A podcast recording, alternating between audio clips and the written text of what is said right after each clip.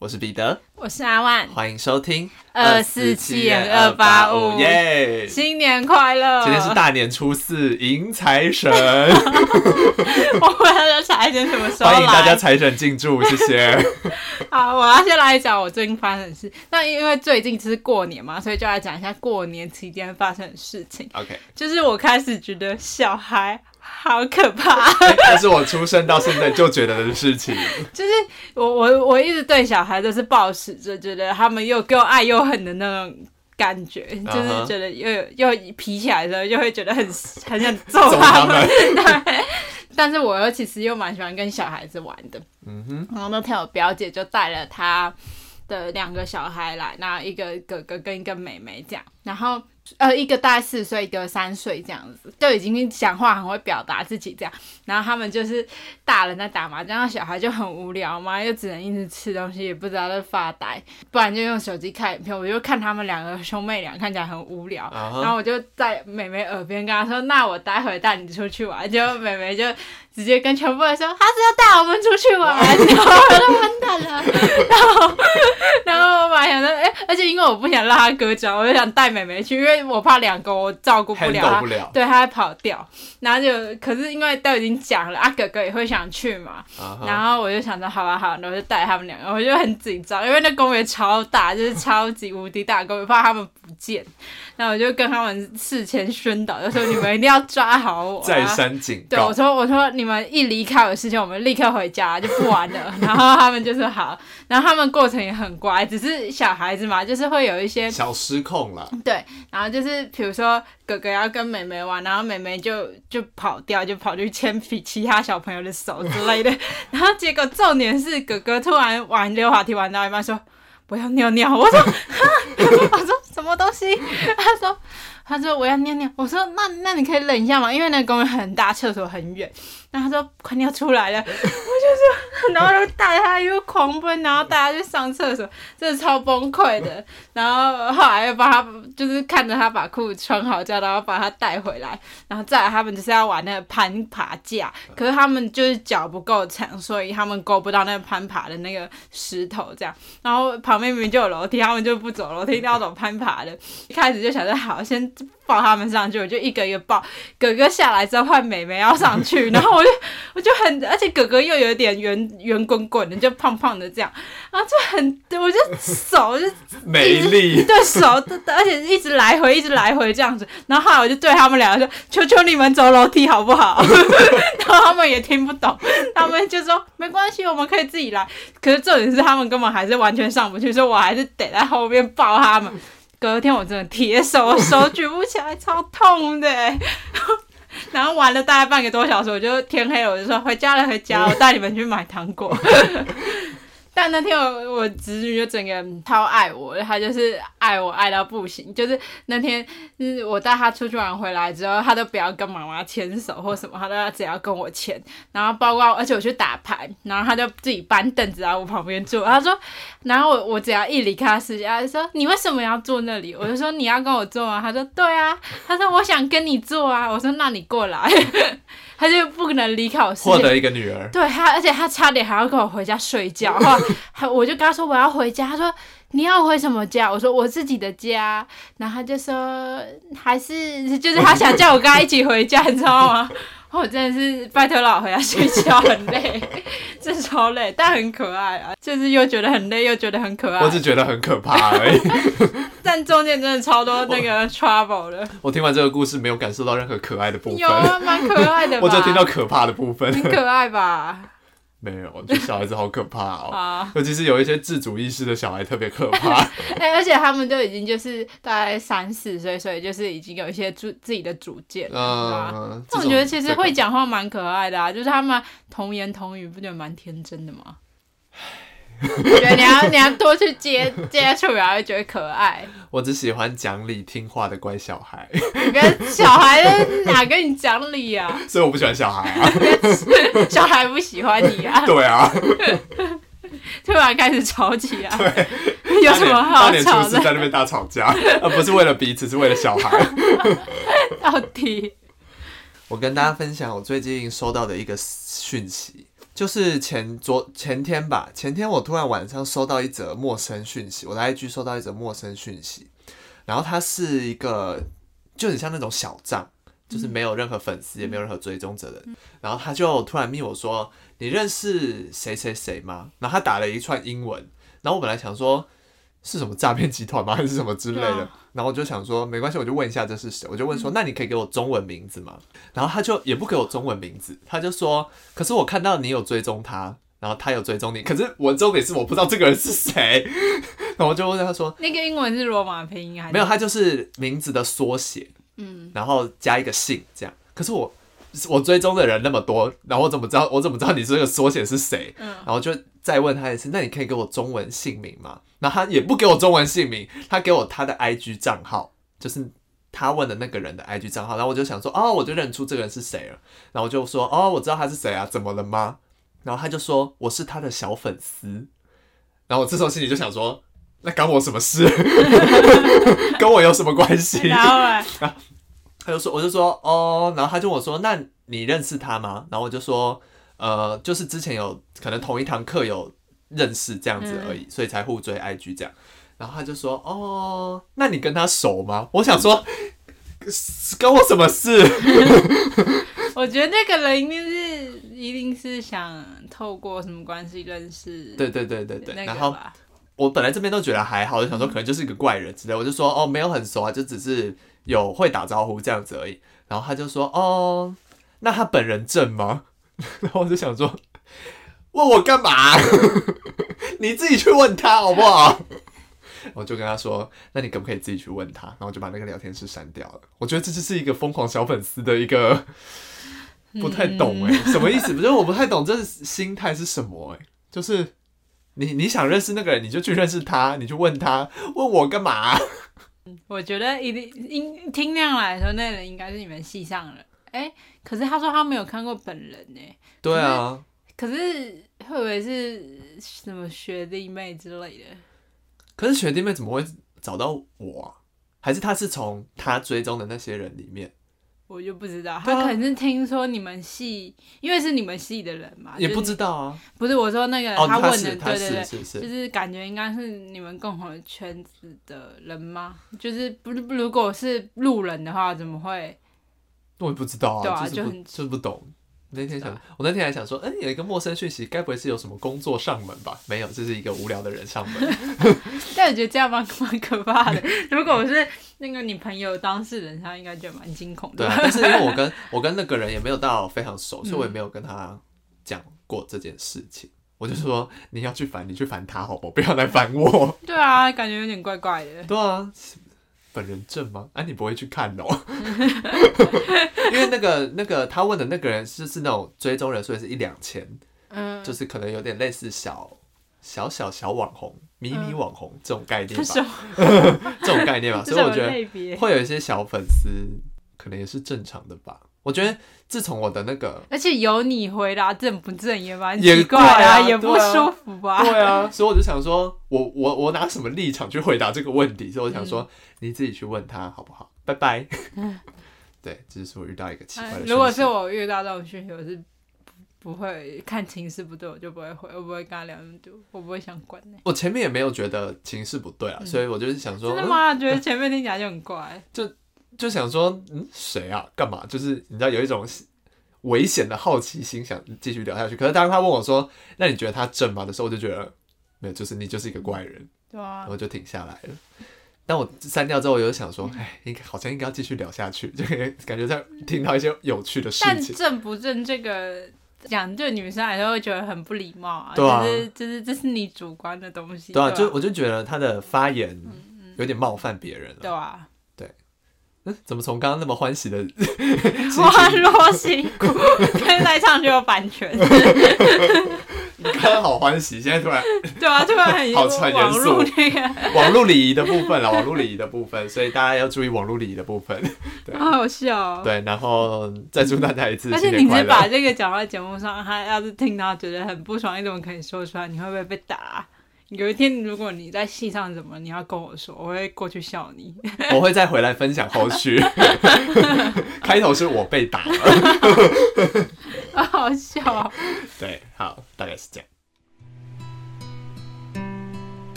大家说真的太夸张，有人录音录到一半跑去喝鸡汤。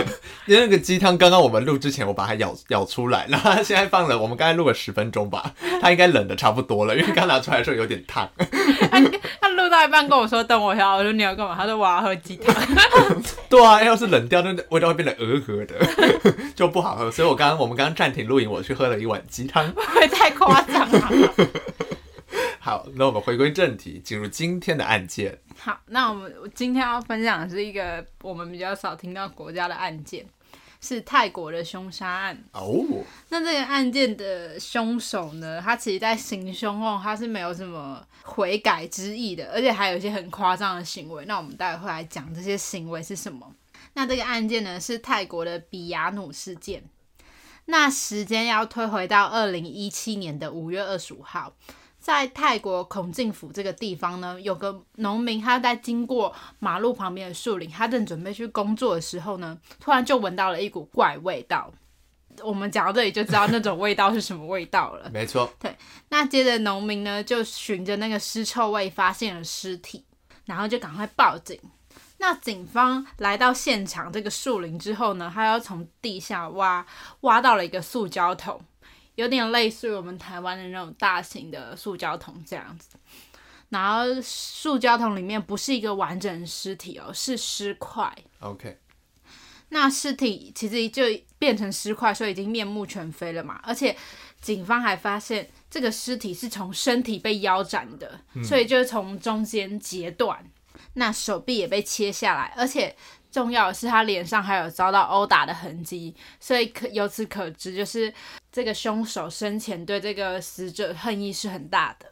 那后来警方呢，就经过 DNA 的比对，发现死者是一个二十三岁的酒吧女公关维利萨拉克林珠。那我之后都会叫她维利萨拉。OK。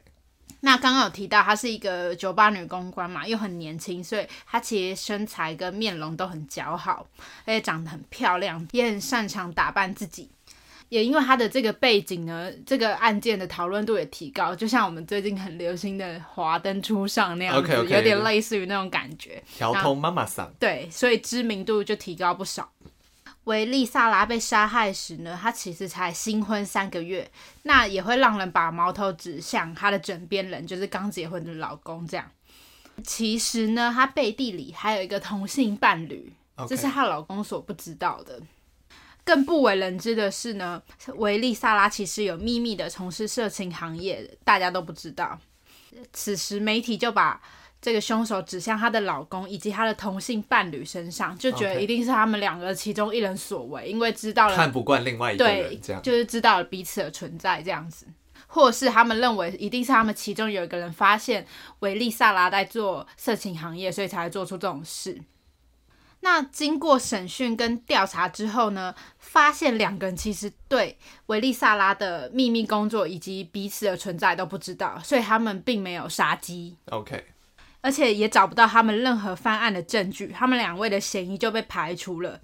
那案情呢？其实调查到这里，媒体的就是过度夸张渲染了这个案件，就是在警方还没实实质调查完呢，就已经媒体就已经大肆的报道，开始宣扬谁是凶手，谁谁谁，就是大家都在猜。对，然后也导致案件其实是有点陷入焦灼以及有点混乱的状态。嗯。而且网络上对于凶手也是充满了臆测，就开始胡乱瞎猜。那很快的时间就来到了六月四号，其实也只过大概两个礼拜这样子。泰国警方这时候很突然的就召开了一个记者会，然后并且向大众说明了案情的发展，而且也宣告已经破案。哦，那我们接着就来听听这事情是怎么发生的。而且大家就是看到开记者会，那想必这个。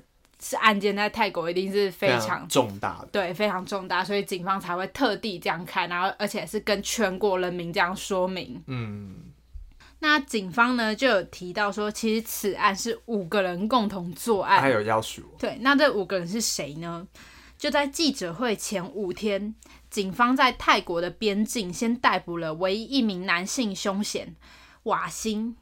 那泰国边境，所以大家知道他们已经开始展开逃亡了。了，然后也是在逃亡的快都已经快逃亡成功才被抓到的。那瓦辛的女友吉达拉知道后，也主动到警局自首。然后瓦辛就带着警方到长尸的树林去重演当天的情况。经过就是他的解释跟了解之后呢，发现嫌犯呢总共有五位嘛，那分别是二十一岁的吉达拉、二十二岁的瓦辛、二十四岁的比亚努跟二十五岁的恩乙。还有最后是二十八岁的杰，那这五个人其实都很年轻嘛，嗯、就是不知道为什么他们年纪轻轻就会痛下毒手这样。吉达拉跟瓦辛就跟警方说，其实二十四岁的比亚努就是整起案件的主嫌，OK，是由他一手策划的，而且他们三个人呢早就已经逃亡到了缅甸，所以警方就开始着手找找人。那比亚努是怎样的一个人呢？比亚努其实从小家境就是清寒，但他慢慢就是长大，有存了一笔钱，还有很认真工作，存存存，他就用那笔钱去整形，去做医美，他希望自己变得更漂亮，过上更好的生活。那他整形之后呢，他就到了酒吧当女公关。那这个酒吧呢，就是维利萨拉工作的那间酒吧，所以他们是同事。OK，嗯。而且他的社群软体呢，就是 FB 啊，然后跟 IG 就是充满了炫富名牌的贴文，看起来就是一个蛮虚荣的人这样。嗯、而且看得出来他的生活其实是相当优渥，包括他有直接就是桌上摆满了钞票，然后他就开始亲吻钞票那些照片，就是一些很大摇大摆的在炫。对，就是要告诉全世界我很有钱。OK。但是也有人怀疑，比亚努这么多钱不仅仅是靠女公关赚来的，因为照理来说不可能会有这么庞大的财产。就有人怀疑他其实私下有从事毒品交易。那不难看得出来，其实比比亚努是在一个追求金钱、追求那种奢华生活的女生嘛。嗯，就连她在逃亡的时候，她也还在逛商场买东西。就是你可以知道她的那种 还是要买啦，就是即便在逃，她的爱美之心还是一直存在。那个包在打折，不管先买。那也因为呢，她在逛街，所以都被监视器拍下来了，也间接让警方发现她的行踪，以此将她逮捕。那接着提到为什么比亚奴要杀萨利维拉呢？因为其实两个人是同事嘛，他们表面上看起来其实风平浪静，但其实私底下就是有点勾心斗角。两个人因为都是女公关嘛，所以一定会比较说谁的客人比较多，谁的姿色比较好，对，谁比较漂亮这样子。那这样的比较心态呢，就已经慢慢产生一些嫌隙。那事情的导火线呢，其实还要提到比亚奴的男友。OK。那比亚努的男友其实当时因为有贩毒而被逮捕，这也是刚刚有提到说为什么人家会怀疑他有从事毒品交易，因为她男朋友也有在做这样子的工作。她认为呢，她男朋友被逮捕这件事一定是维利萨拉揭发的，她觉得他是廖北亚，她就产生了报复心。比亚努呢就叫来他的几个好朋友，就是我们刚刚提到的那些那些人，对那些共犯。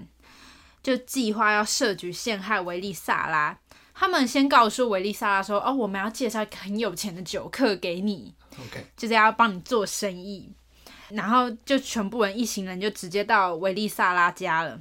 到了现场呢，比亚努就二话不说，活活将他掐死。对，所以你会看到他脸为什么有殴打的痕迹，因为在掐死的过程中还有施暴，OK，就产生扭打。之后呢，一行人就带着锯子，就处理遗体并弃尸，就开车驱车到那个树林了。OK，就开始逃亡了。那比亚努被逮捕之后呢，最奇怪是发生了一连串很说不上来的奇怪现象。这些现象呢，就被称为叫比亚努现象。在比亚努落网的过程中呢，入境的那种海关人员，还有警方。都想与他合照，认为他是一个大明星，而且他们在合照的时候是面带笑意，觉得说，哎，我好像遇见了一个明大明星的那种开心感。Oh, oh. 你完全看不出来任何严肃的态度。照片上每个人都笑容满面的，然后比亚诺还很开心的比耶，就是好像去出游这样子。他看起来就像是网红明星，一点都不像杀人犯。而且在他开记者会之前呢，他还跟警方说：“哎、欸，那我先梳妆打扮一下，还要发化妆师来。”对，他还敷面，自己开始敷面膜，然后化妆这样子，然后甚至还翘着脚抽烟，完全不像是自己犯了错的态度。而且包括他还跟其他同伙一起吃点心，那点心可能也是警方准备的，因为他们那时候已经在警局了。哦，脸上就完全没有一丝愧疚啊，就。就整个感觉社会 社会已经价值观对，对，已经已经生病了。更夸张的是，比亚努一夕之间爆红，他用过的东西，他穿过的衣服，都变成网络的热销商品，甚至会卖到断货，断货比明星代言还有用。他有穿一个恰吉的衣服短袖，然后那时候那段时间我们在泰国，那个恰吉的短袖 T 恤。一夕之间都卖光，卖到翻掉。对，就是大家都穿这样，就很奇怪。那甚至还有人为了他成立粉丝俱乐部，他还有后援会，而且网络上就流出他跟警察的合照，然后警察就带着微笑啊，然后开心合影，然后有说有笑的样子。就有人怀疑说，警方是不是有点失去那种公信力，就已经不公正。嗯那警方这时候就解释说：“哦，没有啦，我们这样的行为都是为了让他们放下戒备心啦。对”对，对我们说实话。但其实案情都已经到这里都明朗了，你有什么好？好说实话。对，就已经查出，就感觉警方真的觉得他是想合照。对，就是想合照。那这样的行为造成警大家对警察就是。有点反感，就是觉得说，哎、欸，他明明就是杀了人，而且还是用那么残忍的手法，还甚至还那个分尸，你们怎么还可以就是这样笑嘻嘻的看待这件事？啊、就其实大家就觉得，就是社会是不是有点生病？但是最后呢，在警方高层的压力之下呢，这些这判决还是很公正的，就是比亚努被判了终身监禁。但是呢，过程他一直试图想要以他是失手为理由来减轻罪行。嗯，但是最后呢，法院还是判他终身监禁定谳。那在记者会之后的六月八号呢，有一位朱拉隆功大学的学者，他就也为这个比亚努现象召开了一次讨论会。他认为有必要来大家一起讨论现代的社会现象，因为太怪了。对，真的太奇怪了。就警告不要过分聚焦这种夸张的新闻，会影响到公众的判断能力，嗯，也会妨碍他们获得正确资讯的权利。对。那其实包括这起案件，还有别的案件，像日本的那种，你有看过那个其中一个案件是日本最帅的杀人犯？好像有听过。对，他是自己整形，然后就是我们下次可以来讲那个案件。他是自己整形，把自己整成有点像那种混血大帅哥这样，然后也让所有的女生迷妹为他为之疯狂，然后就是就是爱上他这样子。所以其实这种。案件在近年来是有是有点慢慢在增加的趋势，我觉得也跟社群脱离不了关系。嗯，而且会间接造成大众不正确的吹捧行为。所以我今天的案件其实就差不多讲到这里。可是这个案件比较重要的是想讨论说现今的社会现象为什么会这样子。嗯，我觉得很有大一部很有很大一部分关系是因为比亚努的他的 FB 他的社群账号。他的过的生活是大家想过的那种，嗯，嗯，就是你看到处去玩，就是他到处就是坐飞机的照片啊，然后很有钱啊，买包包的照片，穿金戴银的照片，对，大家就会开始崇尚说，哦，我好羡慕比亚努哦，所以导致他杀了人之后，大家还是大家就觉得好像还好吧？对啊，他他生活过得这么这么好，但就是大家已已经对他想追求的。嗯，要怎么讲啊？就是大家只看到他他表面的他表面经营的那个好的部分，但是忽略了把他的罪行给缩小很多，嗯、就是给减轻很多。嗯、因为大家已经认为比亚努在他们心中是一个偶像，那然后你会盲目的追求偶像的这种心理，对，就是说偶像也有可能犯点错嘛，也没关系什么。你反而合理化他的这些杀人行为，其实这些是不非常不正常的。嗯，我觉得。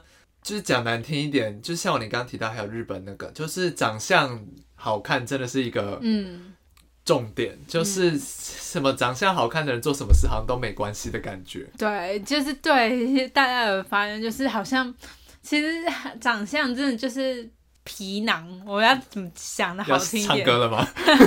我笑，没有啦，没有啦，开玩笑。认真一点啦。对，就是就是长相这件事情，嗯，的确在现在这个社群发达的年代，是一个非常嗯，因为有影响力的一件事。对，真的。所以，嗯，很多人会只看到这个表象的东西，嗯、而去忽略了他实际上做了什么事情。而且，我觉得大家做长相前呢，最重要的是还要把道德摆在优先。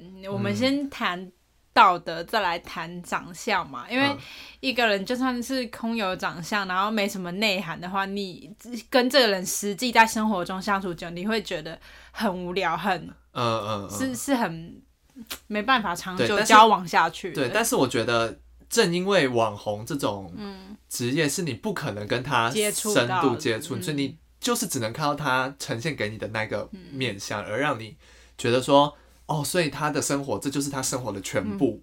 那我可能就向往那样的生活。但我觉得民众也要自我判断，说就是增自己的阅听能力要增强一点，就不是说这样盲从，这蛮可怕的。还有什么粉丝后援会，他的粉丝都疯了，我觉得。就是不知道这个心态是什么。嗯，但你之前不是有提到那个木打家苗的那个案件，嗯、他也是蛮多粉丝，但他就是他是话术的，他是话术类型，内涵胜过外貌的。但他其实也是杀人犯，但是还是会有男生为他倾倒这样子。就是就是一个人对于是非对错的辨别能力，不知道为什么。对啊，所以我觉得长相也未必是全部，就是大家要增强自己的判断能力。对对对对对对。有些东西是你的，就会是你的，嗯，不要去强求了。我觉得，嗯、好，那今天的节目就到这边结束了。我是彼得，我是阿万，我们下次见，拜拜。拜拜。